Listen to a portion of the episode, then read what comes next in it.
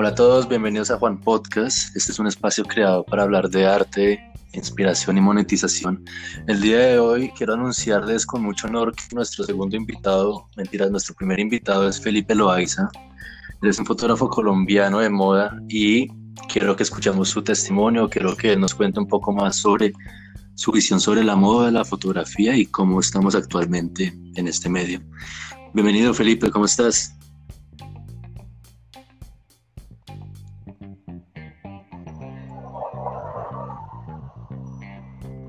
Aló. Aló, Juan, ¿cómo estás? ¿Cómo estás, Felipe? ¿Cómo va todo? Todo muy bien. ¿Y vos qué tal? Súper. Vamos, vamos a iniciar. ¿Cómo va todo? ¿Cómo va la cuarentena? Bien, bien, todo tranquilo, desde casa con mi familia, eh, todo, todo transcurriendo pues, con esta nueva normalidad, ¿cierto? Pero vamos, vamos. Sí. Va, bueno, me alegra. ¿Por fin descansando? Y sí, Se te adelantaron las vacaciones.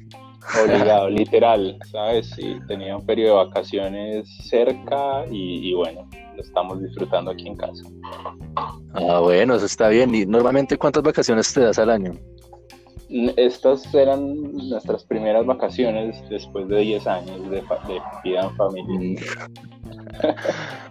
no, no, bueno, y vamos hasta sacar lo mismo ¿Se siente lo mismo tener unas vacaciones normales o unas vacaciones impuestas?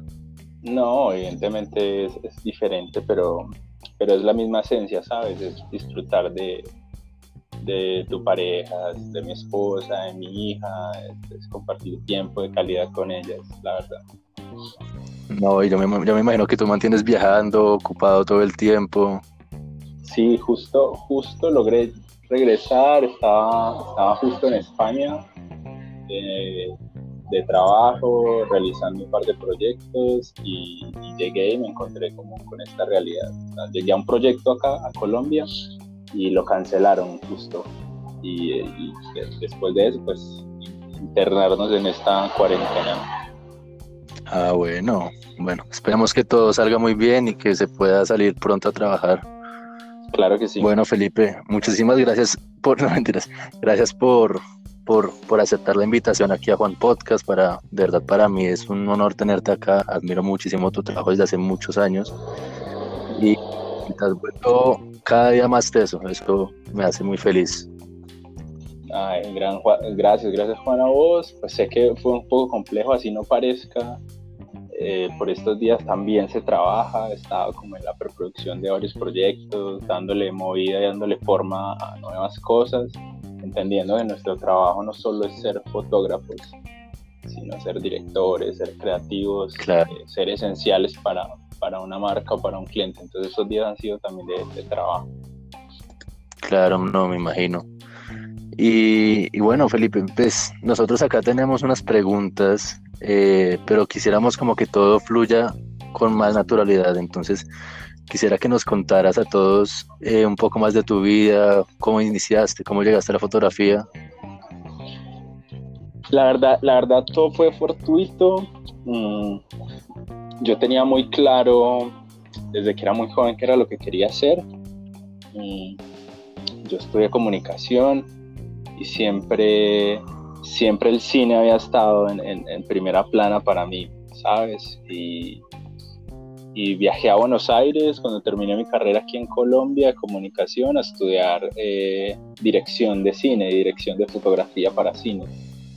Y estudiando allá en Buenos Aires, me fui a Argentina, necesitaba algo de trabajo, ¿sabes? Y, y, empecé a hacer, eh, conocí un par de agencias de moda, estaba buscando algo de trabajo, tenía mi cámara y empecé a hacer books de modelos y empecé a entender un poco más sobre, sobre la industria de la moda y me, me, enrolé un montón y aparte de estar estudiando eh, como mi posgrado ahí en, en, cine, empecé a hacer cursos de foto y entendí que no era por ahí, o sea, no era por ahí. Eh, dejé varios cursos tirados y hice los cursos más atípicos que, que pude hacer, o sea, estudié maquillaje, estudié estudié maquillaje allá en Buenos Aires, estudié teoría de, de, la luz en una universidad, eh, física de la luz, un montón de cosas que, que me llenaron como de ese gusto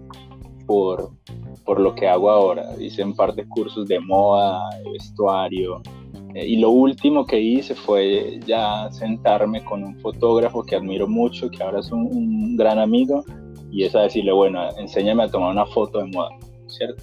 Pero esa, esa, esa sentada a, pedirle que, que, me enseñara se volvió en tomarnos un café, ver referentes, eh, conocer el trabajo que yo ya había hecho, como en los meses que estuve en Buenos Aires, que él me mostrara su trabajo. Le pedí que me dejara ser su asistente y, y lo tenía conmigo era que no, o sea, que no, no, no, que yo no podía ser un asistente y eso para mí fue, fue fuerte, pero ahora lo entiendo. Ahora lo entiendo, hubiera sido muy mal asistente, la verdad. Bueno, la vida te llevó por el camino directo. Sí, sí, sí. Eh, ¿A qué edad saliste de Colombia para estudiar? Eh, viajé a los 22 años más o menos, por ahí, puede ser. Estuve por fuera un poco, algo cercano a dos años por ahí. Pues estuve entre Buenos Aires, Sao Paulo, eh, y por ahí andando también. Estuve en un par de lugares más. Llegué a Colombia y tuve un par de idas a, Miami a hacer proyectos. Eh, y desde eso ya me la paso como acá de base, pero siempre, siempre estoy eh, por fuera o en Bogotá ha sido como un poquito movido todo. Ok, y, y, bueno, ¿cómo fue para ti ese cambio de, de estética del país, de Colombia, de una estética eh, para, para, ir a Argentina, que es como una de las potencias en fotografía?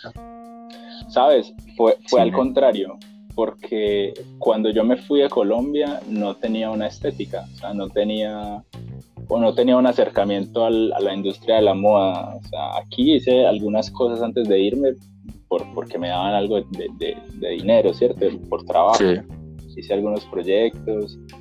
Antes del viaje tuve un trabajo muy lindo, eh, era hacer fotografía documental y unos proyectos de construcción como a nivel nacional y eso para mí fue muy motivador, incluso, incluso gran parte de lo que yo quería hacer a mi regreso era eso, ser documentalista audiovisual, ¿cierto? Hacer, cine documental. Por ahí iba, iba, muy motivado a eso, pero la moda me, me, ganó muchas, muchas, muchas batallas contra la narrativa documental, la verdad. Eh, entonces cuando llegué al, al país, eh, me vine con un portafolio hecho, con lo que yo consideraba era, era, era mi estilo y mi esencia. Entonces llegué a hacer, hacer, hacer un, un, número de marcas chéveres que, que, estaban como con esa buena onda de, de, hacer cosas elaboradas, de buen estilismo, buen maquillaje, buena producción, tiempo claro, eso, postproducción, ¿cierto? Eh, ¿Eso que me estás contando en qué año fue? Eso fue ponerle en el 2000, entre 2000 2014, por ahí, 2013, 2013, 2013, 2014. Ok. 2013, 2014, más o menos, hace unos siete años, por ahí. Claro. Por ahí, que eso es básicamente lo que, lo que llevo trabajando en, en, esto, ¿cierto? Ok. Entonces, claro, llegué, llegué y, y, y empecé a trabajar como en, en, estas marcas y fue chévere porque me, me di cuenta que, que había una industria, había una industria, más que una industria de moda, había una industria textil grande, había una industria de vestuario importante en Colombia, que habían marcas que diariamente estaban haciendo contenidos de moda, diariamente estaban haciendo contenidos audiovisuales y eso me enganchó un montón. Y ahí empecé claro, mi trabajo fuerte. Llegaste, llegaste en un momento en el que Colombia todavía tenía sus revistas, tenía, pues, tenía como presupuesto, ¿no? Sí, igual, más allá del presupuesto, era la opción de, mostrar, de mostrar el trabajo. Trabajé en algunas casas eh, editoras en Bogotá y, en, México, pero con, sede en Bogotá un tiempo, hasta que, bueno, cerraron y pues eh, tocó migrar. O sea, gran parte de mi trabajo estaba enfocado en trabajar en, en revistas. Los presupuestos eran variables, algunos bien pagos, otros mal pagos, en otros yo tenía que poner plata mía para hacer una buena, una buena foto, pero todo era a modo de inversión, ¿sabes? Lo que, lo que paga un anunciante en una revista es un montón de plata y a nosotros nos daban páginas para mostrar nuestro trabajo. Entonces siempre, siempre, siempre lo vi como, como una oportunidad. Entonces no tuve lío pues como, como en ese caso. Cuando cerraron las revistas e impresas, tuve que empezar a, ver más allá, a ver más allá y empezar a centrarme un poco en el, en el, en el mercado de, de, vestuario, de moda, como en catálogos, en, en marcas que hacían pronta moda y, y, en este montón de marcas que, que, que no están en cadenas, que no tienen muchas plataformas, pero tienen un flujo de, de, de, publicación constante. También fue un aprendizaje, ¿sabes? También fue un aprendizaje entender, entender que ellos, que hay un propio lenguaje, que hay una propia estética, eh, que les interesa mucho el servicio y ahí aprendí un montón, aprendí un montón sobre el servicio, porque siempre estuve preocupado por la estética, preocupado porque una foto fuera impecable, porque la modelo fuera la que en consenso nos funcionara a todos, a todos es al fotógrafo, a la maquilladora, al cliente, eh, y entré a un mercado en el que las modelos funcionaban por el número de vistas que tenían en su Instagram, por el número de prendas que vendían, eh, porque la ropa le quedaba bien, porque llenaba bien los blue jeans, las blusas, porque eran rápidas al cambiarse, o sea, como al mundo de los catálogos y eso. Y, nada, aprendiendo un montón del servicio, que al cliente le interesa que, que las fotos en, en, ocho días estén listas, que los días de producción rindan. Entonces fue como desaprender un poco y aprender a adecuarme a este, a este mundo, eh, que también es, es, es, fantástico, ¿sabes? es un mundo donde donde conoces gente chévere, donde conoces otros, otro tipo de talentos. Sí. Eh, y nada, enriqueciéndome de todo un poquito. Y bueno, que ya venías también un poco entrenado a la velocidad de, de la moda para revistas, ¿no? Sí, sí, sí, sí, sí. Igual, ponle, en, en, una revista hacíamos una opción de portada y unas seis o siete fotos internas, ¿cierto? O sea, no eran más de 10 fotos pero un catálogo puede llegar a ser 30, 35 fotos en un día. Ok, ¿y cuántos cambios por ahí? Son otros ritmos, son otros ritmos. ¿Y cuántos cambios has hecho así máximo que tú digas como, uff, ese día hice como 80 cambios en 4 horas? No, es, es, es bien relativo, es bien relativo, porque yo venía trabajando estas marcas como grandes, que para mí son muy importantes en, en Colombia, entonces yo hacía como las fotos especiales, es decir, las fotos de campaña de Día de Madres, Día del Padre o la campaña de colección nueva, pero ellos in-house tenían su fotógrafo de catálogos, por ejemplo. Ok. Entonces sé que ellos en, un día de fotos podían llegar a hacer, no sé, 50, 60 fotos, mientras que yo en un día de fotos hacía 11, 12 fotos. Súper, súper. Bueno, aquí devolviéndome, devolviéndome un poco a, a tus inicios, ¿Cómo fue para ti tu primer encargo para una revista y para qué revista fue? La primera revista eh, fue para una revista argentina, se llamaba Gina Mac, que era una revista de novias, pero súper, súper enfocada en moda. O sea, era una, una revista súper top que había en Argentina. Y eh, el encargo fue retratar a una chica eh, como con un look que una diseñadora quería que yo le tomara las fotos. uno de los trabajos que tuve en Argentina fue hacer fotos de una diseñadora y en la revista la invitaron porque sus prendas podrían ser útiles para una novia. Y ese fue mi, mi, primer, mi primer trabajo para una revista. Fue muy, muy, muy difícil porque tenía unas condiciones eh, que yo no conocía, o sea, de, sangrar, de márgenes, de tipo de retoque, tipo de entrega al archivo. Aprendí un montón, esa fue mi primera, mi primera, mi primera revista. Incluso, incluso creo que la foto que hice para ellos fue, fue portada, incluso no, estoy seguro que fue portada y aún, aún la usan como en publicidades y eso, todavía usan una foto de hace siete años. No, súper bacano. Y, y, ese día yo me imagino que, que, la, noche, la noche anterior no pudiste dormir bien, o sea, para...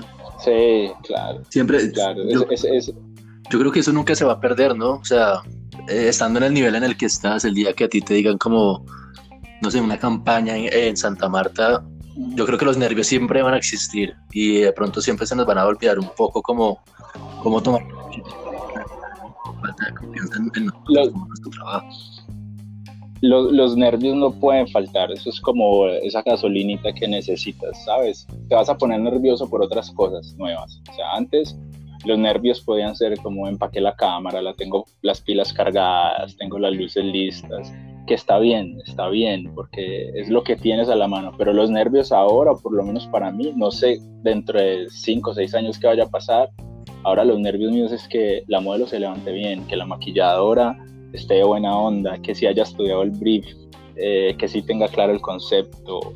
Eso para mí es lo que ahora mm, me da nervios. O sea, los nervios de, de, antes se los delego a mi asistente, que ahora temprano el estudio, que tenga los equipos listos, eh, que todo esté preparado. O sea, ese tipo de cosas lo, lo, delego. Pero yo siempre, siempre tengo el nerviosito de que, de que la foto esté bien, de que todo esté bien seteado de que, las, que los ensayos que hice funcionen, porque me ha pasado que eh, la piel de la modelo está, está, mal maquillada, o rebota mucho la luz, o, ella no tiene buena onda. Entonces me ha pasado que, que, como que toca desaprender todo lo que se entrenó para esas fotos y volverla, volverla a remar. Pero sí, todavía siento ahí ese, ese nerviosito. Pero trato de estar en buena onda con todo el equipo eh, como con respeto de todos y, arrancar a, chutear. Ok, ok, o sea que cada vez que, a ti te encargan un proyecto, tú siempre haces como pruebas antes de ese proyecto, ¿verdad? Como iluminación. Según el tipo de proyecto, porque hay clientes recurrentes donde ya tienen claro lo que quieren. Entonces saben, saben y tienen muy claro el tipo de luz que quieren, saben y tienen muy claro el tipo de ángulos y lentes que quieren. Okay. Hay clientes que están súper educados, súper educados, súper educados en, en, moda, en vestuario, en fotografía.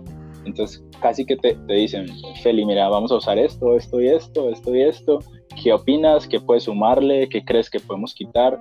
Pero está ya todo tan claro que, que no, hay, que no hay necesidad de como de hacer pruebas antes, pero yo siempre trataba de hacer pruebas, contrataba modelos de prueba para hacer fotos antes de las sesiones eh, y estudiaba un montón la marca, por ejemplo, estudiaba un montón el ADN de la marca o del proyecto, si iba a hacer fotos de un artista, lo estudiaba un montón, o si voy a dirigir un video, ahí sí que estudio un montón el artista, el concepto, un montón de cosas antes de, pero sí, el trabajo de preproducción es indispensable, tener tener de al productor o a la productora es, es una cosa primordial en un trabajo audiovisual o un trabajo de fotos. Ok, ok, súper. Eh,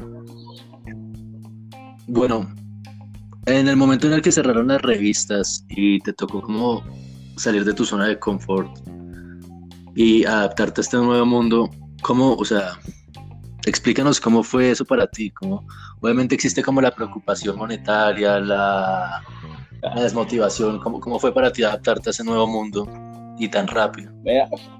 fue, fue fuerte porque, ponele, yo tenía 23 años, 24 años y hacía tres, cuatro marcas grandes de, de acá de Colombia, un par de afuera y estaba tranquilo, no miraba, no miraba ni a los colegas, no miraba ni a los fotógrafos que estaban por encima, ni a los que estábamos empezando, nada, o sea, yo estaba súper tranquilo, súper tranquilo porque tenía las casas editoriales y, y estas marcas que eran muy chéveres, entonces yo podía dedicarles todo el mes a hacer briefing, a, a, estudiar, a ir a revisar los diseños. O sea, yo conocía a los diseñadores, los de mercadeo, los de los de producción, o sea, conocía a la gente de la marca, entonces estaba como todo el tiempo vinculado a los procesos. Claro. Eh, igualmente en las revistas, en las revistas, cuando se conceptualizaba la revista, yo tenía un par de llamadas con los editores y me enviaban como un briefing general de la revista. Entonces me preguntaban también qué opinas, qué quieres, qué te parece, está, está, está bueno, te gusta, no te gusta. Entonces era un trabajo muy cómodo porque era, a la final era siempre lo que yo había querido ser. Entonces fue muy chévere, fue muy chévere. Cuando las revistas empezaron a cerrar, eh, fue, fue fuerte para mí porque empecé a sentir que tenía demasiado tiempo. O sea, empecé a sentir que tenía demasiado tiempo libre que no podía eh, sostener ciertos gastos. Yo ya tenía un estudio propio, así no lo usara mucho, ya tenía que pagar un estudio, ya tenía un asistente casi que fijo, ya tenía una contadora. Entonces eran gastos que no pude seguir manteniendo. Entonces empecé como si fuera un fotógrafo nuevo a llamar amigas y a decirle, yo te quiero hacer unas fotos, te quiero hacer un book. Eh, quiero que, quiero que me presentes o quiero conocer a la gente de esta marca, de esta otra, de esta otra, de esta otra. Empezar a hacer un trabajo como de mercadeo que nunca había hecho, ¿sabes? Y cuando empecé a hacer ese trabajo, eh, empecé a conocer como esta, esta, esta otra faceta del vestuario en Colombia, que son los catálogos. Eh, y empecé a entender un montón sobre eso. Para mí fue muy duro, muy difícil al principio, te soy sincero. Eh, me costaba mucho estar sentado, eh, tener la cámara en un trípode, que todo quedara perfecto, que la luz, que las 60 fotos que disparara todas tenían que ser con la misma iluminación, que el cliente se llevara las fotos cuando terminábamos el día las fotos, yo no poder hacer una revisión.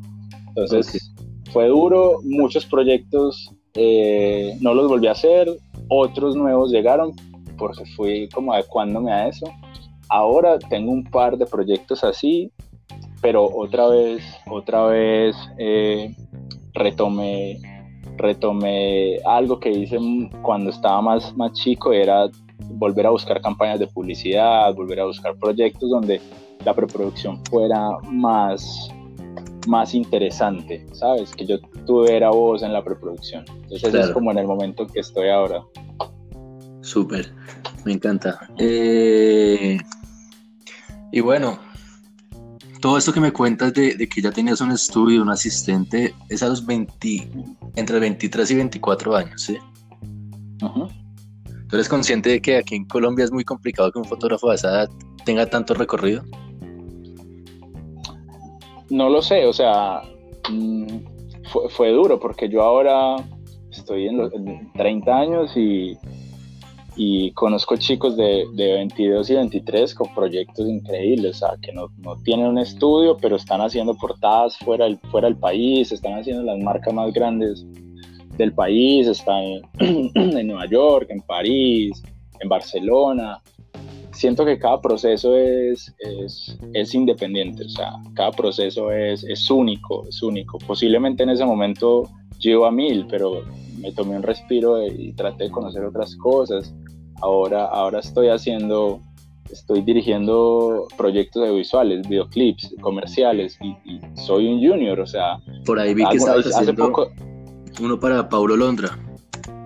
Sí, ese, ese, lo hicimos el año pasado, fue muy cool, muy cool, pero ponele, o sea, hace poco hice una campaña en Panamá para una marca grande de tarjetas de, de, de crédito y yo era el fotógrafo de la campaña. Entonces, como fotógrafo me brifiaron toda la información, me volaron hasta Panamá, pude llevar mis asistentes, mis equipos.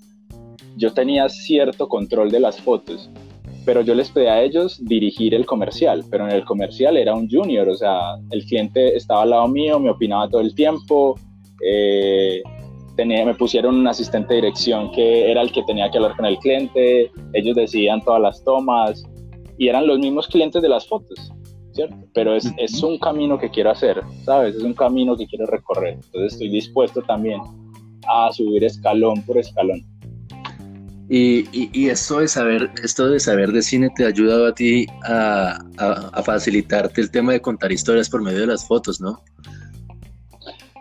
Todo, todos los proyectos donde yo pueda estar vinculado en la parte creativa, eh, siempre, siempre tengo presente todo lo que ha sido alrededor del cine, todas las películas que he visto, los comerciales que me gustan, la música que escucho, los libros que leo, o sea, todo está narrado alrededor de eso, todo, todo, porque, porque eso es lo que nos nutre a la final y lo que mostramos en las fotos es lo, que realmente nos gusta, ¿cierto? Y es lo que mostramos en los portafolios. Y gran parte de, de, mis fotos están obviamente eh, permeadas de, del, cine, de las películas, de la televisión, del entretenimiento, o sea, sin duda lo está. Claro, se, nota, se nota que, o sea, como que cada foto pareciera una escena real de una película. Y no es fácil, ¿no? O sea, lograr esto en, fotografía no, no es nada fácil. Yo, yo, yo he tenido varias discusiones con amigos que ahora son colegas o colegas que se volvieron grandes amigos y, y, muchos me decían, eh, es que hemos llegado donde estamos por practicar, por hacer, por disparar, por, por todos los días sacar la cámara y tomar fotos. Eh, y yo siempre he estado en desacuerdo con eso, ¿sabes? Yo, yo, yo siempre he dicho, es, es, como vas a hacer mil veces la misma foto errada, ¿cierto? Vas a hacer mil veces la misma foto que no te gusta, vas a hacer mil veces la misma foto que, que, que puede ser mejor si estudias, si lees, si ves referentes. Entonces, como todo ese tiempo que, que, que ellos han dedicado a tomar fotos, yo lo he dedicado a, ver cosas, a ver obras, a, visitar museos, no sé, a, caminar en la calle, a escuchar música y, a pensar cada disparo que hago. siento que, si no fuera así, eh, pues yo no soy un genio. en esto hay unos genios increíbles, chicos de 20 años que hacen unas fotos y unos videos que uno dice, mierda, o sea, la rompen yo no tengo ese don, así que tengo que trabajar el triple, o sea, tengo que levantarme más temprano, acostarme más tarde, eh, leer más, estudiar más, para, para, para, sostener un nivel y avanzar siempre. Claro, y, y, y, es que eso que cuentas es muy cierto, o sea, como que aquí en Colombia, no sé, en, en otros países, vemos la fotografía como solamente el tema de, disparar y ya. Y yo creo que para lograr una buena fotografía hay que nutrirse mucho de pintura, de libros, de películas, de, o sea, hay que nutrir mucho el ojo para lograr una buena foto. Y eso aquí en Colombia como que no se practica mucho o, ya, ya se olvidó. Pues ahora, ahora hay una generación muy interesante. He conocido un montón de, de artistas que, que, son más allá de fotógrafos, o sea, ilustradores, eh, pintores, gente que trabaja con, con, lo visual, que están llenos de talentos, que están llenos de referentes, que están metidos en una onda muy, muy cool. Eso a mí me parece muy positivo. O sea, ahorita, ahorita, ahorita estuve, estuve, estoy siendo como vinculado a, un directorio de fotógrafos Y, y, y, estoy revisando como el trabajo de gente que no que yo no lo tenía en mi radar hacen cosas muy, muy lindas, hacen cosas muy lindas y, y bueno, lo que te decía ahorita, o sea, imagino que cada uno ha tenido su proceso y eso me, me, gusta, ¿sabes? Me gusta que el nivel crezca, me gusta que el nivel, eh, que el nivel, el, nivel de la gente nueva sea alto para que los que están muy arriba también se exijan y jalen y que todos crezcan, todos crezcan eh, siempre va a ser que, que, la moda y la industria de la, de la fotografía y, el audiovisual en, en, cualquier lugar del mundo eh, siempre tiende a ser mejor. Claro, y como la moda cambia tan rápido, toca estar todo el tiempo reinventándose porque este mundo va muy rápido y, y si tú te quedas pegado en un estilo, pues lastimosamente te vas a, ahorrar. Yo creo que eso pasó con los fotógrafos eh, de lo análogo cuando pasaron a lo digital.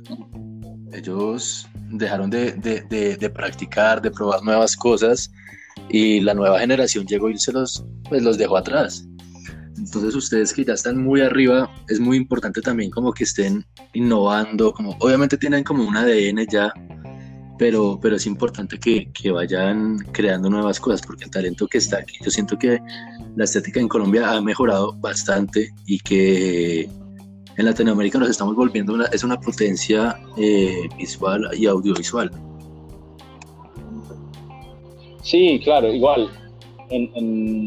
por ejemplo, acá, pues yo ahora estoy de base en Medellín y acá hay unos 3, 4 fotógrafos alrededor de los 50 años que la rompen, o sea, son bárbaros. Y, y, vos ves su trabajo y es estéticas súper actuales, pero de un nivel muy alto, muy alto.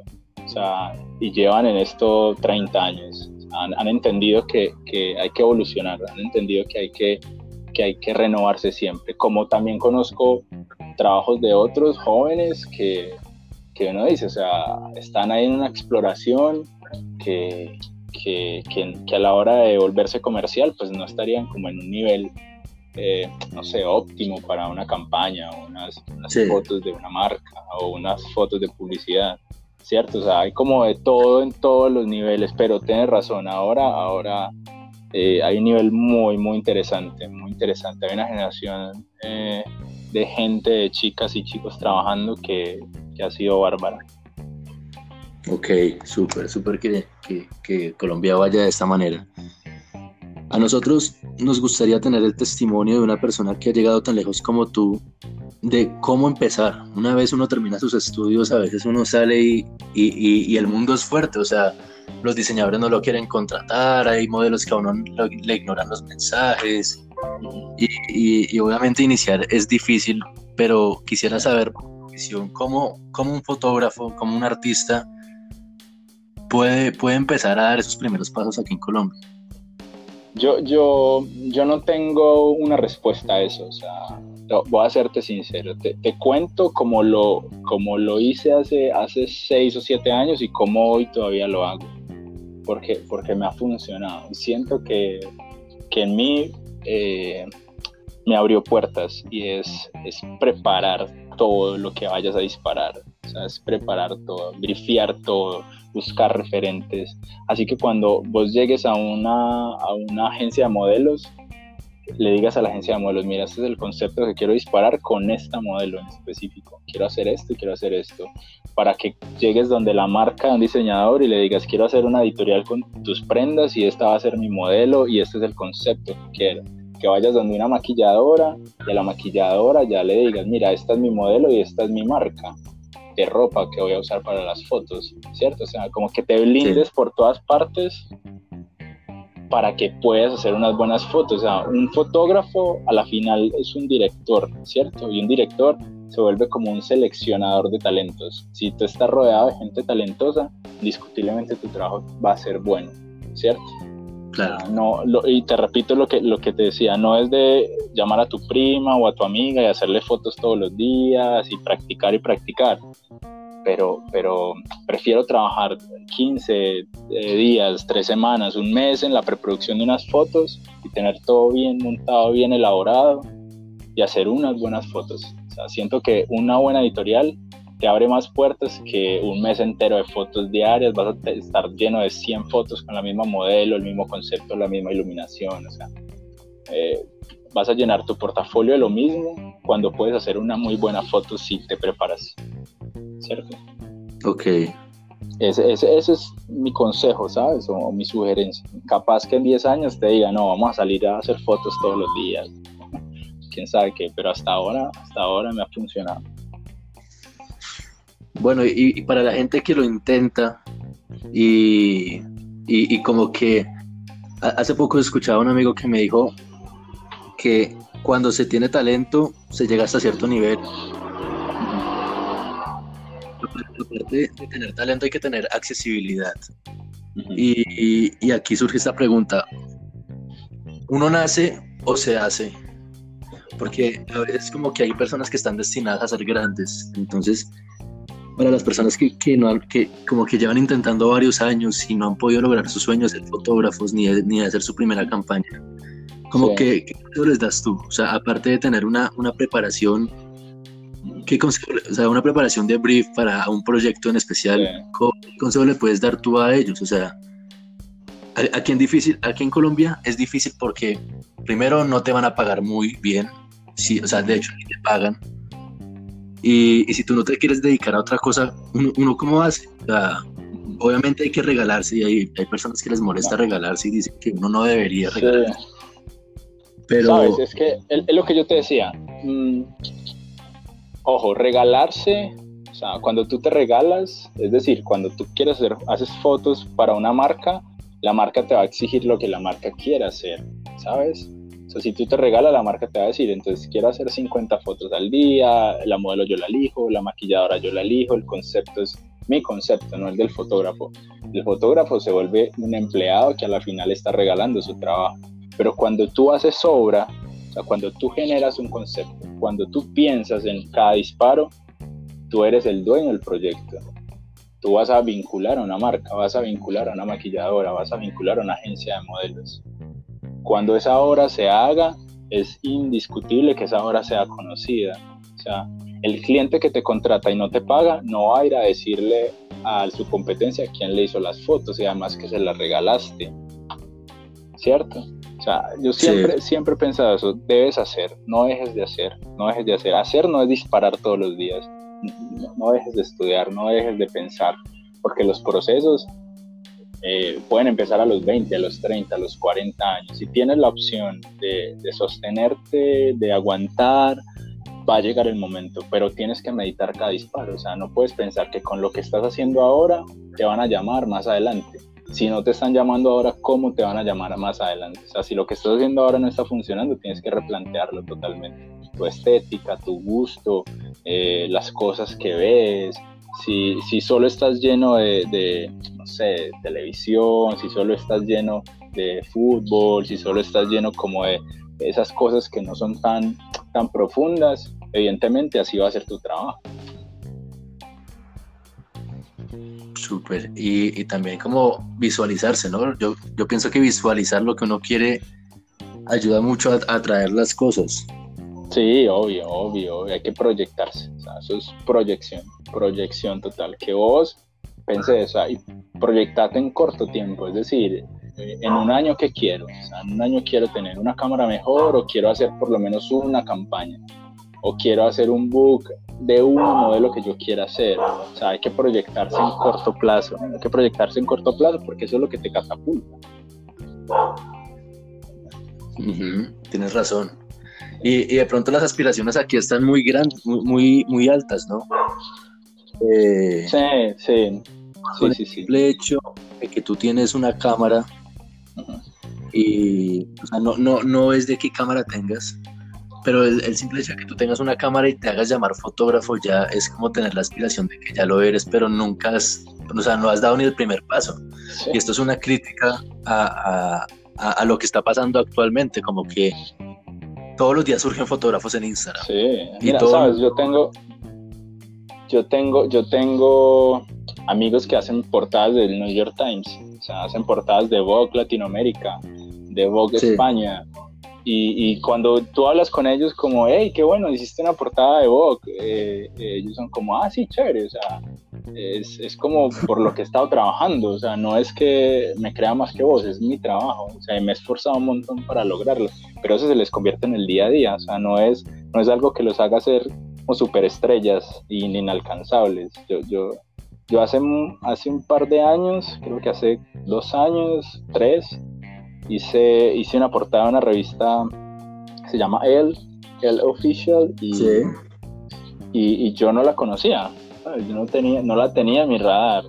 Y hice una portada de, la versión, creo que holandesa, porque la editora es colombiana, de hecho es de aquí de Medellín, y vino acá a algo, me conoció, vio mi trabajo, quiso hacer unas fotos aquí, y yo no dimensionaba qué era lo que estaba disparando. Yo no tenía ni idea hasta que después la vi impresa, la gente me llamó, me mandaba fotos de la portada, hey, mira, saliste en esta revista, que lo ves, sí, o sea, chévere. Y no, las cosas llegan por inercia, o sea, lo, que tú llamas y por lo que construyes eh, tu día a día se ve plasmado ahí en, los resultados. O sea, a la final yo dije, mierda, les hubiera cobrado más, pero bueno, no, no lo sabía en ese momento. Y, y, de pronto, eh, como que a uno le preguntan, como, como, hey, con tal proyecto, ¿cómo te sentiste? ¿Cómo, o sea, te emocionaste? Tarara? Pero, ¿verdad que cuando uno, o sea, eso que dices es muy cierto, como que uno viene preparándose poco a poco para estas oportunidades y cuando uno tiene la oportunidad, uno cree que se va a deslumbrar, pero en realidad uno va mentalizado, es, ah, tengo, tengo que trabajar, tengo que sacar un proyecto y uno no, como que no se deslumbra con la oportunidad, sino que es como un trabajo más. Obviamente es el retrabajo, pero, pero poco a poco se ha ido volviendo en tu día a día. Sí, sí. Eh, a, la final, a la final las cosas que te deslumbran son los detalles, ¿sabes? llegar a un set de fotos y, y tú ver que el director de arte es un recapo y uno dice, mierda, o sea, este man como montó esto de, una, de, de anoche a hoy, o ves el, vestuario increíble, o una maquilladora o maquillador que peina brutal, o sea, dejarte deslumbrar por tu equipo de trabajo, para mí es maravilloso. a la final, el, cuando chuteas, la, la, productora te dice, hey, qué buena iluminación, y uno es como, wow, gracias, notaste que mi trabajo es, pues no solo es iluminar, es un montón de cosas, pero qué chévere, o sea, que, que, lo notas. Pero, pero a mí, lo personal, lo que me deslumbra es conocer talentos, es conocer eh, eso, que, eso que hace especial a alguien que está ahí en el set de trabajo. Ok, te pregunto, ¿tú eh, cambias constantemente de equipo de trabajo o ya tienes una planta de, equipo? ¿En, equipos técnicos o humanos? Eh, manos. Eh, me refiero a retocador, maquillador. no, no, eso es súper relativo, o sea, según el proyecto, según el proyecto. Yo tengo, pues, mi equipo de trabajo es, pues, soy yo, como, como director del estudio y fotógrafo, tengo un asistente fijo que es, es como mi mano derecha en las fotos, el que administra los equipos, conoce dónde, sabe dónde están las cámaras, las luces, tiene llaves del estudio, es con el que viajo, es al que si tenemos un viaje, él llega al aeropuerto con todos los equipos según el proyecto. Si hay algo especial, yo simplemente se lo manifiesto. Mira, hay que llevar un case porque hay fotos bajo el agua, algo, algo así. O, o a donde vamos es peligroso, entonces llevémonos dos, dos equipos, dos cuerpos y dejamos uno en el hotel. Pues cuando hay cosas especiales se lo manifiesto, pero él ya conoce muy bien eh, las condiciones. Entonces él siempre está, él siempre está conmigo, siempre. A veces necesitamos un segundo asistente, entonces también tengo un pool de, de, de como de segundos asistentes según el tipo de proyecto. Si va a estar en estudio, alguien que sea más cuidadoso, si va a estar en exteriores, alguien que trabaje más, que sea más rápido, que reaccione más, más pronto como a, necesidades de producción. Ese segundo asistente se vuelve como un asistente general a la final. No tengo lío en que vaya y le ayude a la producción o al cliente. siempre lo tengo ahí, como casi siempre cuando trabajo en exteriores, pero como en el área metropolitana, pues como decir en la ciudad. Eh, tengo sí o sí una contadora, que es como mi contadora secretaria. Es importantísimo, o sea, ser fotógrafo es ser una marca y es ser una empresa. Así no estés constituido como empresa, así lo seas, siempre tener una persona que te ayude con los números. Es importantísimo. Así te ganes 100 pesos o 1000 pesos, alguien que te administre tus recursos, no sabes lo importante que es. Y eh, tener aliados, aliados. Eh, yo soy muy afortunado que duermo con la productora que más me gusta trabajar, que es mi esposa y ella es como ella es la que la que controla los proyectos grandes cierto ella es la que siempre vincula en proyectos grandes cuando yo no puedo tener el control. Ella siempre es la que está ahí está ahí y además es demasiado dura demasiado tesa con los números con el orden con la responsabilidad.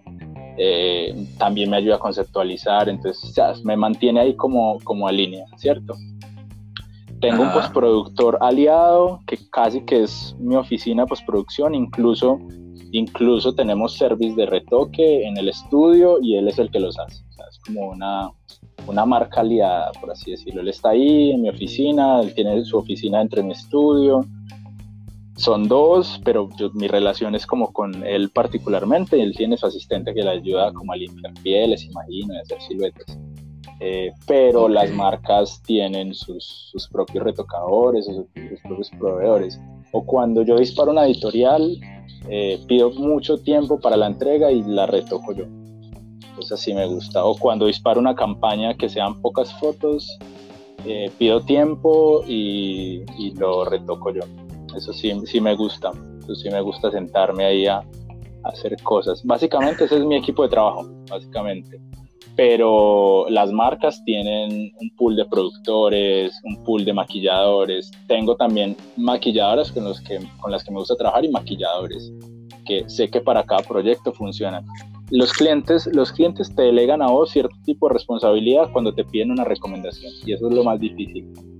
Cuando alguien te dice, recomendame un maquillador, recomendame una estilista, recomendame una productora, es muy difícil, pero, pero aquí, como por los años y los trabajos, he aprendido a conocer gente muy valiosa, entonces eh, sé a quién recomendar para qué tipo de trabajo. Entonces, sabes, no me caso como con uno o dos, pero tampoco estoy, estoy ahí como, como conociendo todos los días gente nueva, porque ya hay, hay proyectos que, que son como de alto riesgo. Imagínate una nena que viene de Estados Unidos, no la conocemos, no sabemos cómo es su piel, no sabemos cuál es su actitud, o sea, ponerle una maquilladora nueva o una vestuarista eh, nueva, ¿sabes? Pueden ser muy talentosas, pero si no tienen como ese feeling dentro del set y si no saben responder rápido a, como a percances, eh, no es tan bueno.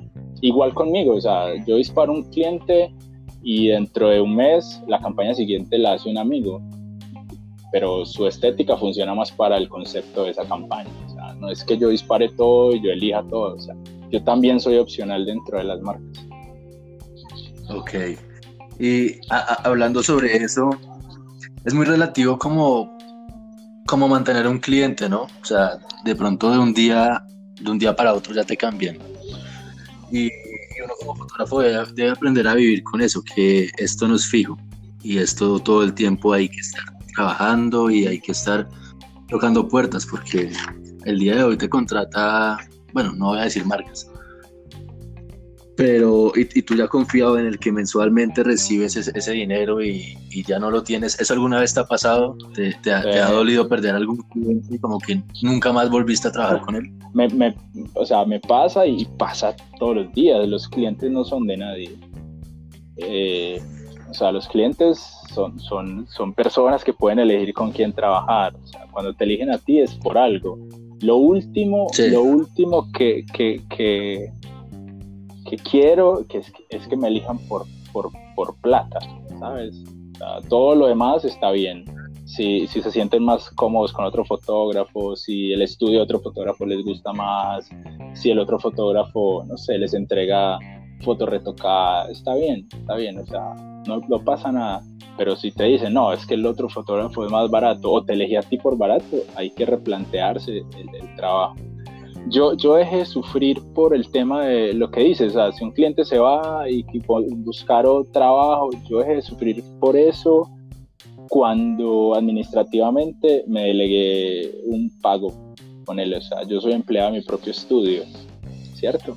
Okay. Entonces, por ese lado me siento un poco tranquilo, porque ya no estoy pensando en que si hoy no hago fotos, eh, pues no gano, ¿cierto? Obviamente esta situación pues es, pues esto de la cuarentena y eso es diferente, pero, pero antes así lo veía yo, o sea, todos los trabajos que se generan en el estudio son para el estudio, entonces el tema de estar ahí eh, triste o, melancólico porque se va un cliente no va mucho conmigo, porque así como se van, vienen otros. Y, y, aquí eh, en Colombia, un cliente como que esté eh, en un nivel grande producción, siempre va a elegir buenas personas para hacer fotos, ¿sabes? Entonces, no me, no, a mí, para mí no está mal yo ver un cliente con el que trabajé hace un par de meses, ahora con fotos de un amigo, un colega, porque sé que, que está buscando siempre ser mejor, siempre, siempre está buscando un buen nivel para sus fotos.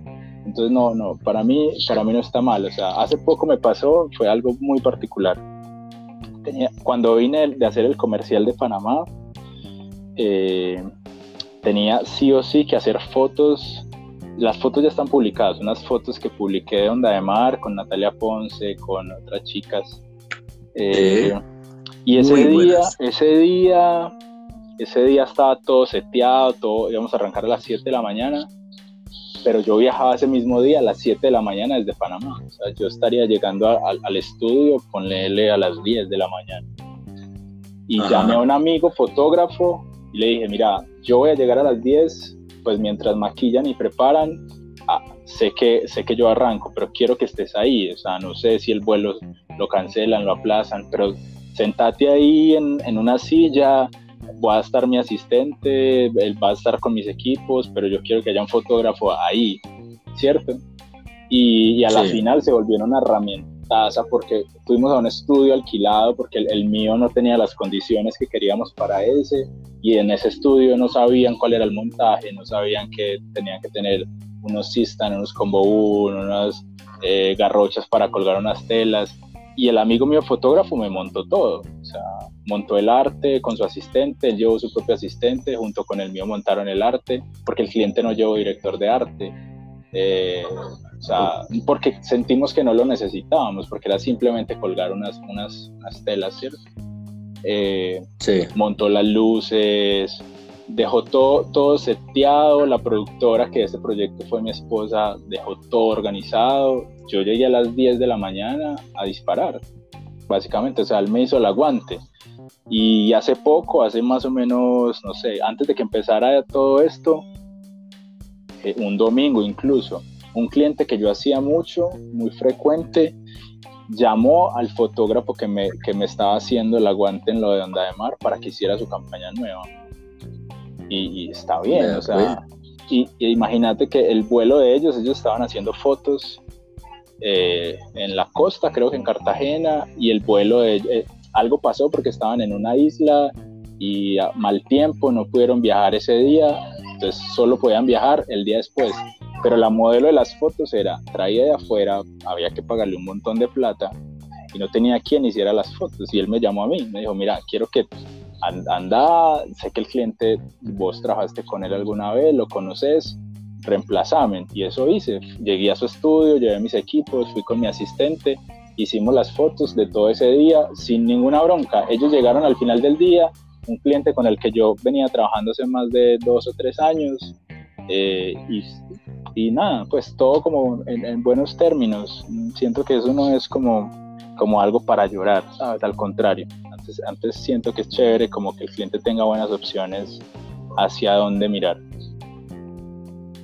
Claro, ¿y, y, te costó delegar? ¿Eres una persona que es fácil de soltar responsabilidades sobre otros o al principio te costaba dar esa responsabilidad y querías asumir todo tú? Las responsabilidades que generen tensión y estrés, eh, prefiero delegarlas. la responsabilidad de, mantener un estudio óptimo, la responsabilidad de tener una cartera óptima al día, la, cierto, ese tipo de responsabilidades las solté. esto ya es porque... Para yo poderme dedicar a, una responsabilidad creativa, de pensar, de, de conceptualizar, de, hacer otro tipo de cosas, ¿sabes? Eh, y ese tipo de responsabilidades, pues espero, espero, no delegarlas pronto. Eso, e, eso es ahorita porque tú ya tienes un nivel y un trabajo muy constante, entonces no puedes, no puedes eh, abarcar todo tú, pero me refiero al principio, en, la cuestión de los egos, el fotógrafo, soy el duro, y te cuesta como delegar ciertas responsabilidades. Porque hace poco yo trabajé con un fotógrafo como asistente y él era muy malo para delegar. Porque a, él le daba miedo que uno aprendiera sus cotizaciones, que uno aprendiera sus técnicas, aprendiera.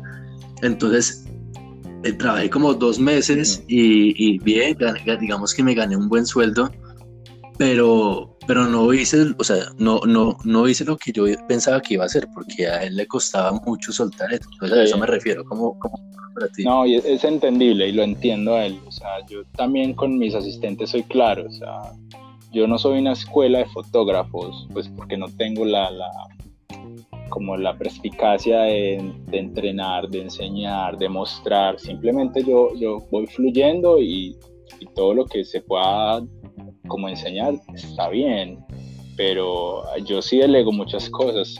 Ponele yo a, mi asistente, le pido que la cámara, él ya entiende cuál, es un setup, ¿cierto? Ya entiende cuando vamos a hacer una campaña, entonces ya entiende que la cámara debe tener ciertos parámetros y se la recibo y espero que esté cercana a eso. Él ya sabe cómo formatear una tarjeta, ya sabe que tiene que revisar dos discos duros antes de formatear, ya sabe, él ya sabe hacer las descargas, cierto, hay, un flujo de trabajo en el set que se vuelve como orgánico, orgánico, ¿sabes? Entonces él, ya entiende todo este tipo de cosas. Y yo no tengo problema con que, con que aprenda, a la final, la final él está trabajando, entonces eh, también es como una reciprocidad ahí, pero muchas ocasiones, en muchas ocasiones prefiero yo mover un trípode, por ejemplo, prefiero yo poner una luz, prefiero yo eh, no sé, incluso con la ropa, prefiero yo opinar sobre la ropa y entrar y, sacarle una, la blusa a una chica porque me gusta más por fuera, o tocarle un poco el pelo, ese tipo de cosas eh, prefiero hacerlas yo, o sea, siento que, que, ahí también radica un poco la magia de, de, hacer una buena foto. Claro, estar pendiente de, cada detalle. Sí, total. Eh, También puedo cargar, o sea, no tengo lío. Si veo que el cliente está entrando con maletas al estudio, yo no, no espero a que mi asistente vaya, yo voy y se la recibo, no tengo problema. Y, y, y, es bueno hablar de eso, es, es, bueno hablar del trato que debe uno darle a los clientes. O sea, normalmente hay, hay, fotógrafos que son como, bueno, si me contratan como fotógrafo, llego ese día, no sé a quién voy a fotografiar, no sé qué es lo que voy a hacer, lo que salga pero hay otro tipo de fotógrafos que, se, que hacen más de lo que les corresponde. Entonces, quiero, quiero que nos cuentes un poco como los beneficios que trae esto. Mira, eh, ese, Te, te, lo dije, te lo dije como al inicio, ser fotógrafo, ser fotógrafo va mucho más allá de tomar una buena foto, de una, tomar una foto expuesta correctamente, bien encuadrada, ser fotógrafo es ser un director, es ser un creativo, es hacer parte de una campaña, porque es que hacer fotos ahora es fácil. Los influencers se toman sus propias fotos, las modelos se toman las fotos con las prendas que les manda el cliente. O sea, hay ya grandes campañas en el mundo circulando con fotos hechas con celular. Entonces, ¿qué tan importante eres tú para un equipo de trabajo? O sea, ser fotógrafo se está convirtiendo en la herramienta tuya para estar en un equipo de trabajo pero ¿cuánto piensas en la campaña? ¿Cuánto piensas en el vestuario? ¿Cuánto piensas en el concepto del maquillaje? ¿Cuánto piensas en el arte, en la dirección de arte de las fotos? Entonces, no sé, yo, yo, yo siempre he estado como a favor de que tenemos que hacer inmersión en los equipos de trabajo, o sea, que te tienes que volver tan indispensable para tu cliente que lo último que el cliente espere de ti es que hagas una buena foto. O sea, eh, a mí me está pasando por estos días que me llama un cliente y me dice, ve, ¿qué opinas de la página web? Ve, ¿qué opinas de los diseños que tenemos eh, post cuarentena? O sea, y yo estoy que les digo, bueno, pero tengo que cobrar esto, porque es que ya no voy a hacer fotos, o sea, ya, durante todo este mes y el próximo mes lo más probable es que no haga fotos, pero estoy ahí para vos, ¿cierto?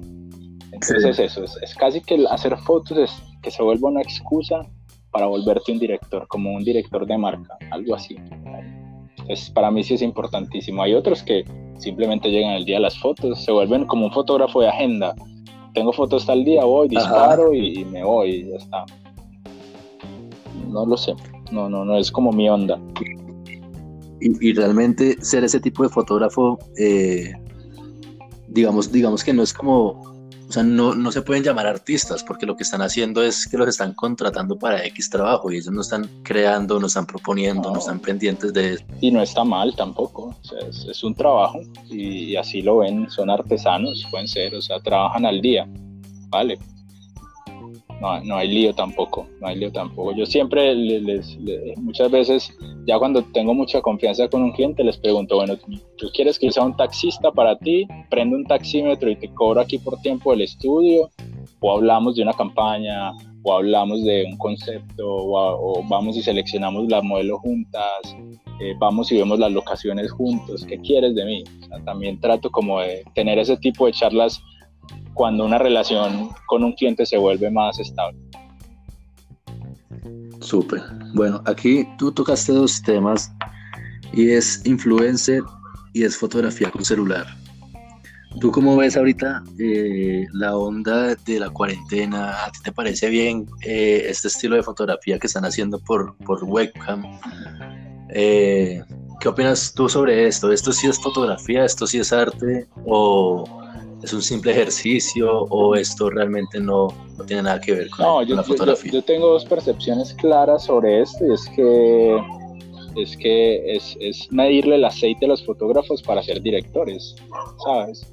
Que están, están a la final dirigiendo una modelo, están dirigiendo a una persona que está ahí al otro lado, indiferente del dispositivo, le están diciendo, muévete así, ponte esto, déjame ver qué ropa tienes, déjame ver tu cuarto, déjame ver tu sala, tu balcón, hagámoslas aquí. O sea, es, es en parte un trabajo de dirección, así que no está mal. El, el, el modo en que se capture la imagen, pues es, es, es, para mí es indiferente, para mí es indiferente. Siento que están entrenando ahora las modelos para que lo hagan, hacerse una buena selfie después de esto. Eh, y lo otro es que, y lo segundo es que las marcas están adoptando estos modelos de producción masivos porque son más rápidos, más baratos. Eh, y tienen más, eh, ¿cómo se dice? Más movimiento orgánico, o sea, más likes, más, más views, eh, más, engagement, o sea, es, les genera más, más, les genera más nombre digital que hacer una campaña grande. Ok, y, y esto al evolucionar, como que nos va a quitar de pronto el trabajo, ¿no? Pues no sé, o sea, también entonces tenemos que evolucionar nosotros a eso no es que nos vaya a quitar, es, está cambiando, simplemente está evolucionando y no sabemos si se va a quedar o simplemente va a ser una tendencia, eh, pero sí, sí está pasando, sí, sí, sí está, sí las marcas están migrando a ello, es verdad, o sea, ya es una realidad. Lo que tenemos que hacer es volvernos mejores en lo que hacemos, a volvernos conscientes de nuestro trabajo, de nuestro ojo, no depender y no entrar a la discusión que tuvieron en algún momento los fotógrafos que no pudieron adaptarse al mundo digital, ¿cierto? De, menospreciar lo nuevo, porque siempre decían, no, es que eso no es fotografía, es que eso no es... Puede pasar lo mismo. ¿Quién quita que en 10 años la cámara del celular sea igual de buena que lo que es una cámara ahora de fotos? O la cámara de, de tu laptop sea igual de buena y puedas hacer fotos con la misma calidad con la que haces una foto con tu cámara tradicional. Listo. Y bueno, esto que me cuentas, yo una vez lo escuché de un fotógrafo. Eh, este tipo se creó una aplicación que ayuda a hacer presupuestos. ¿Sabes cómo se llama? Sí, sí, sí. Eso. Y, y, él habla mucho de que en Colombia en Colombia la fotografía se ve como un juego realmente, porque en el momento, o sea, como que para el cliente no es justo que tenga que pagar por una valla, no es justo que tenga que pagar por un retoque más.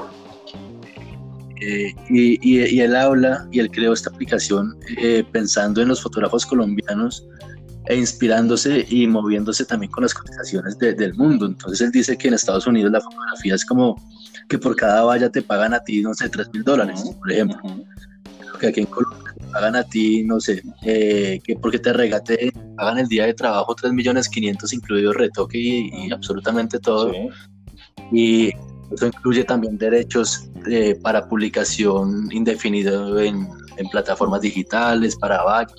¿Tú qué opinas de eso y cómo ves el futuro de la fotografía? Yo, yo, yo te pongo también este mismo ejemplo, o sea, si yo a un cliente dentro de mi cotización le pongo, no sé, dirección creativa, una plata, ¿cierto?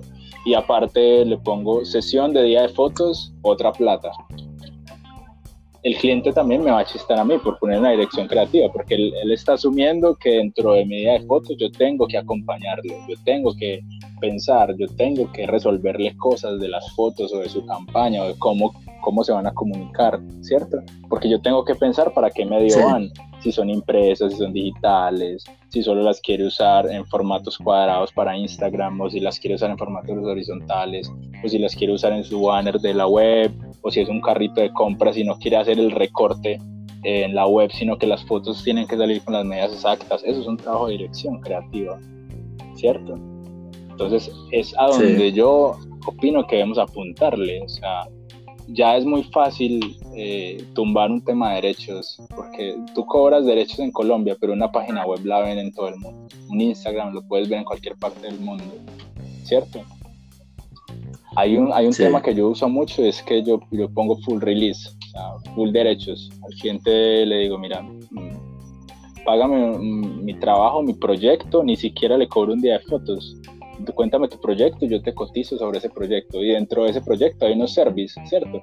El estudio, mi asistente, mis equipos, eh, mi trabajo de fotos, el, el, full release de las fotos, te entrego un disco duro con las fotos y puedes usarlas como quieras. Y ya está.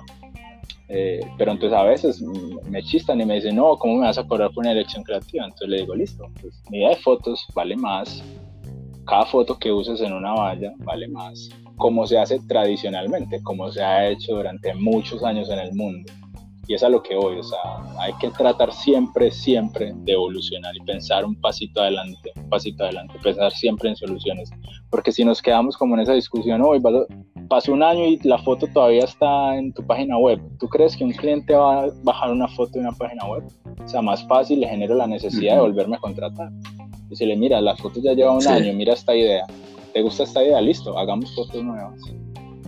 Vale.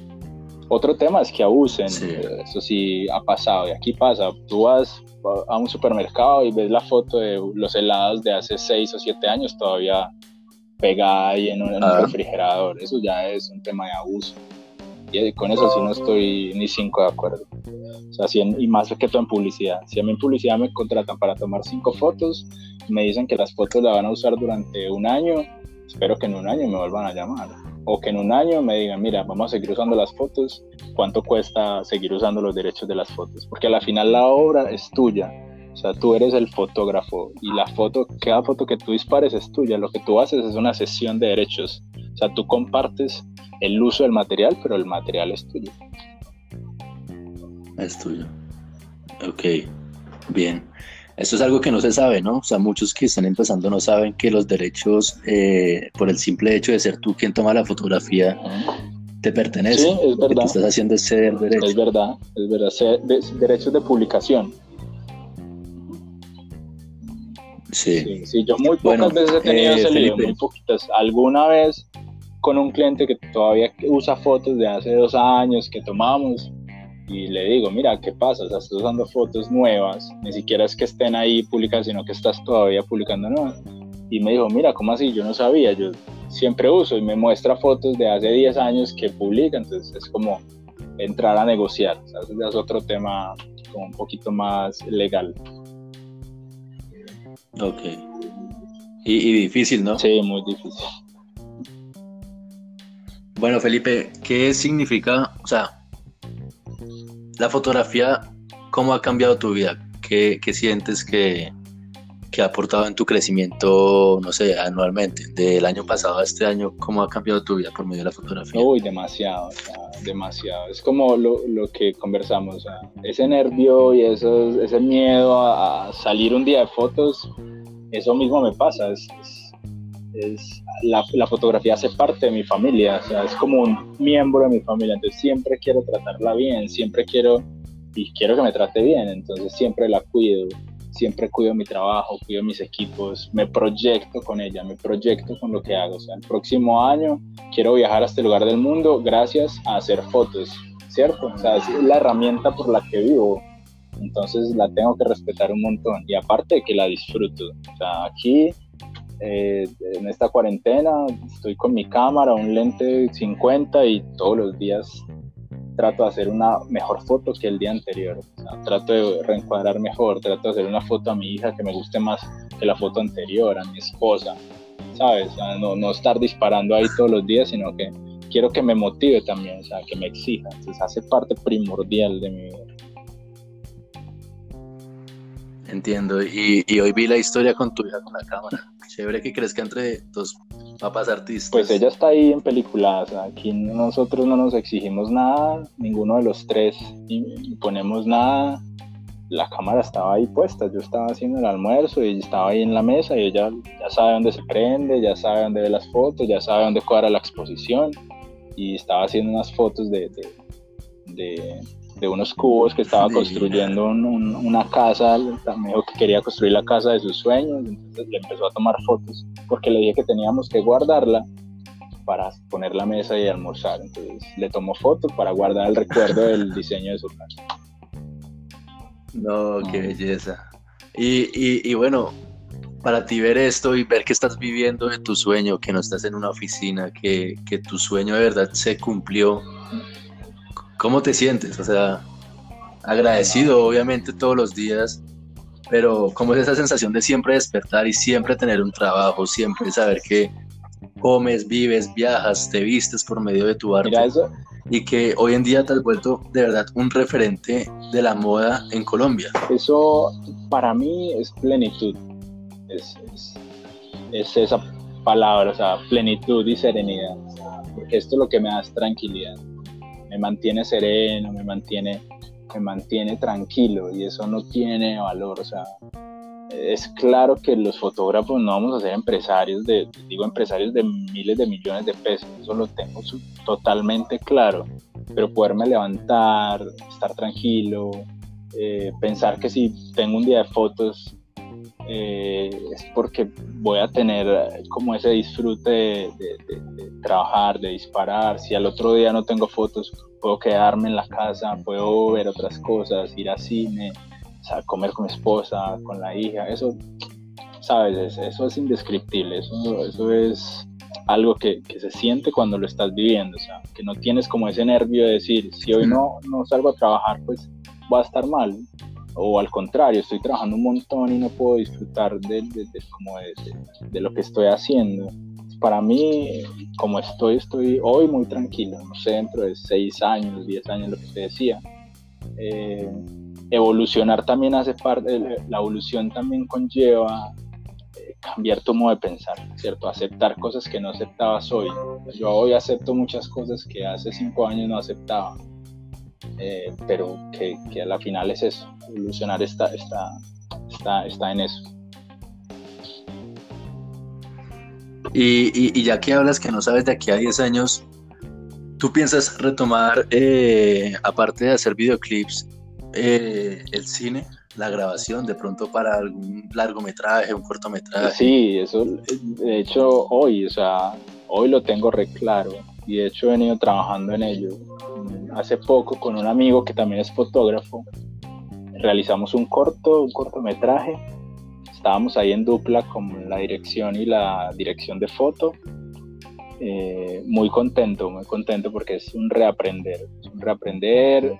He venido como en un proceso de, de dirección de comerciales, de dirección de videoclips eh, y también es una proyección. A mí me preguntan, bueno, definite, ¿qué es lo que querés ser? ¿Querés ser fotógrafo? ¿Querés ser eh, un director de videos? ¿O querés ser un director de foto? Y, a, la final, a la final pienso, o sea, yo quiero ser un director general, o sea, yo quiero ser un creativo, quiero ser feliz creando fotos, quiero ser feliz creando un video, entrando a un set de, de grabación, si estoy en la hmm. dirección de foto, chévere, me lo disfruto. Si estoy en la dirección general, igual aprendo. Si estoy haciendo fotos, eh, mucho más, o sea, disfruto mucho más porque tengo un poco más de control sobre las cosas. Pero, pero cuando me lo preguntan, hoy esa es mi respuesta, o sea, lo que quiero hacer es un creativo y ser feliz con ello. Entonces, todo lo que, todo lo que esté en torno a eso y en donde me sienta seguro y tranquilo trabajando, por ahora lo voy a seguir desarrollando.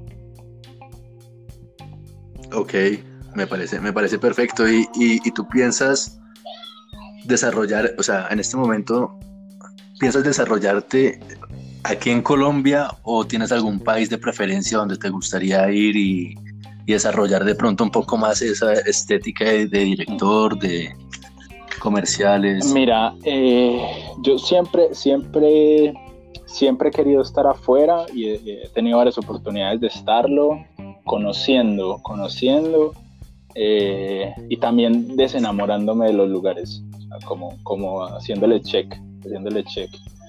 Eh, pero hoy por hoy eh, quiero seguir construyendo desde acá y tener la oportunidad de estar afuera, volviendo a España, es un país rico en, cultura audiovisual.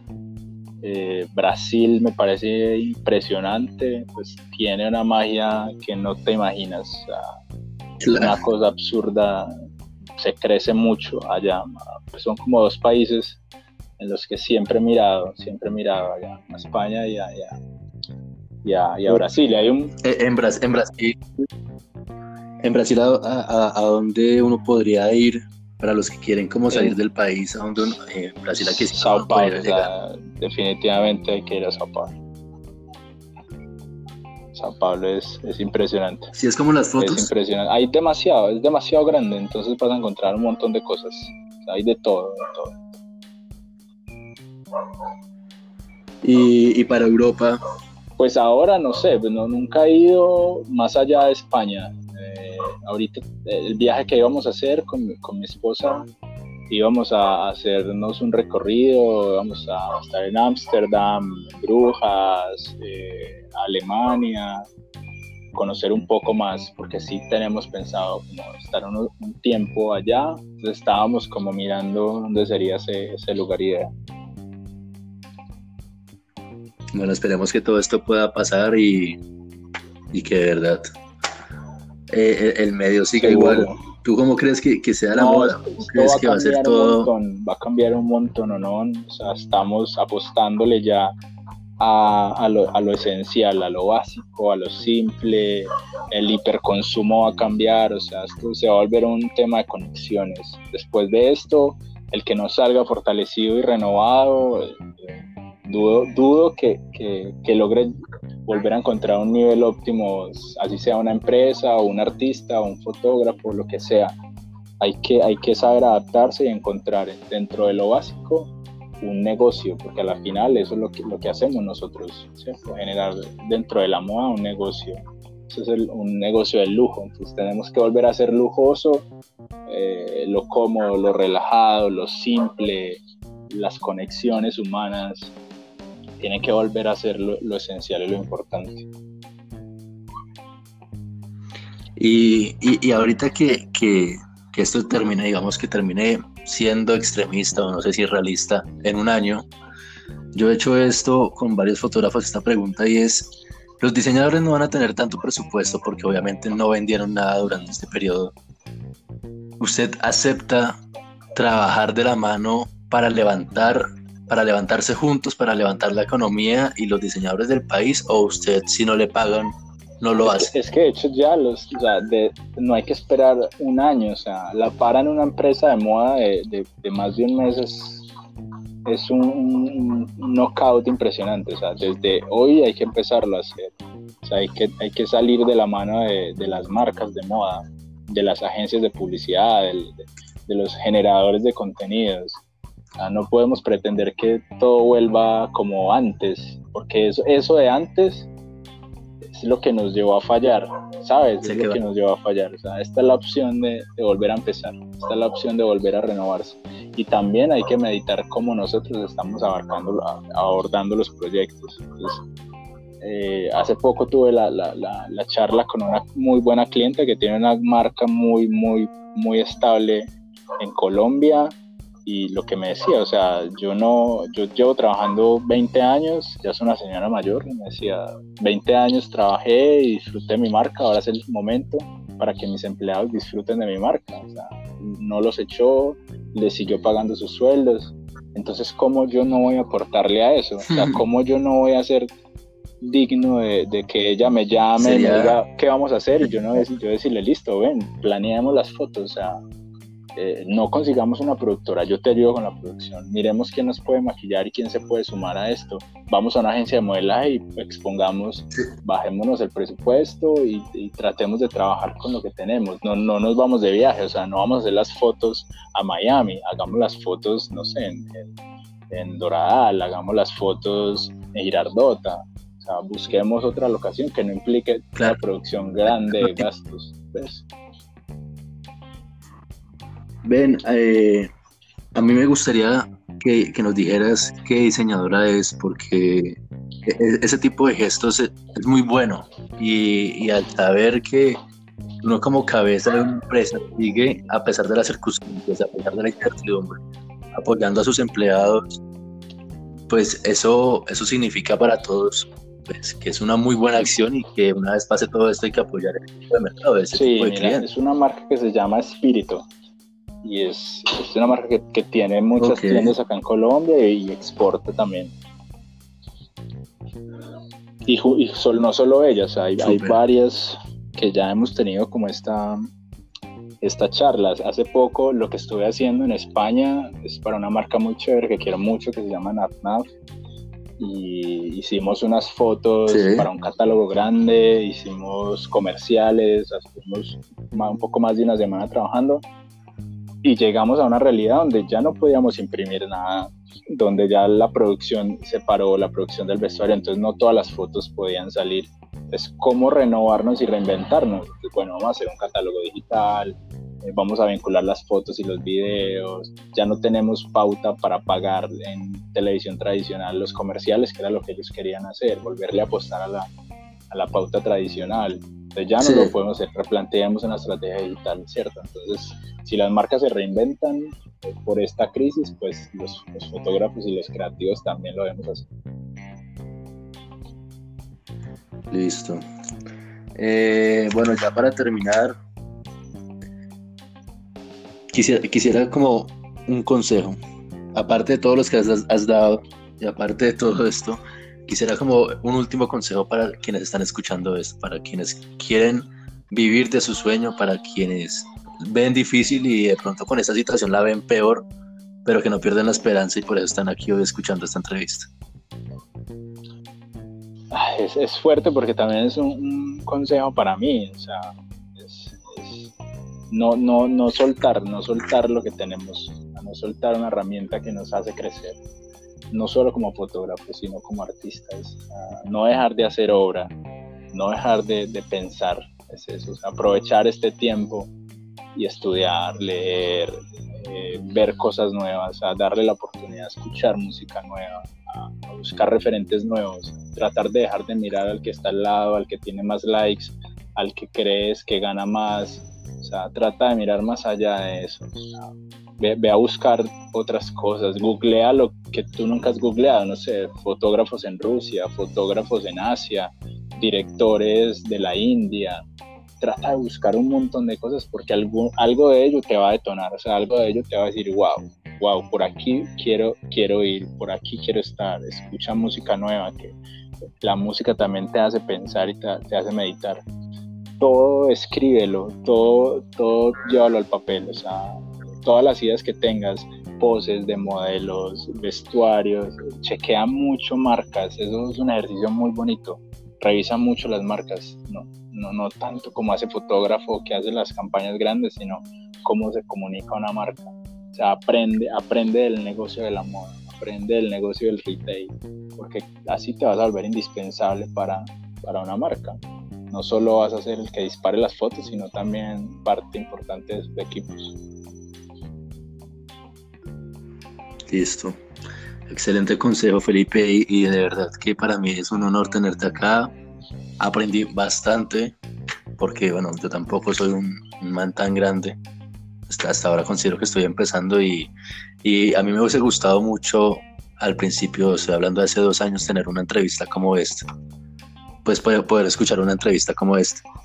Entonces, te agradezco muchísimo por querer participar acá, por darnos tu testimonio, tu visión, tus consejos, de verdad que es muy gratificante y sé que a muchas personas que quieren iniciar les va a Gracias a vos, gracias a vos y espero eh, que conversemos pronto, pronto después de esto.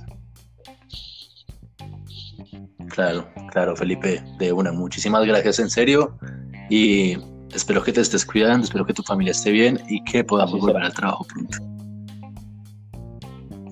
Vale, Felipe, hasta luego. feliz día, feliz noche. Chao, cuídate.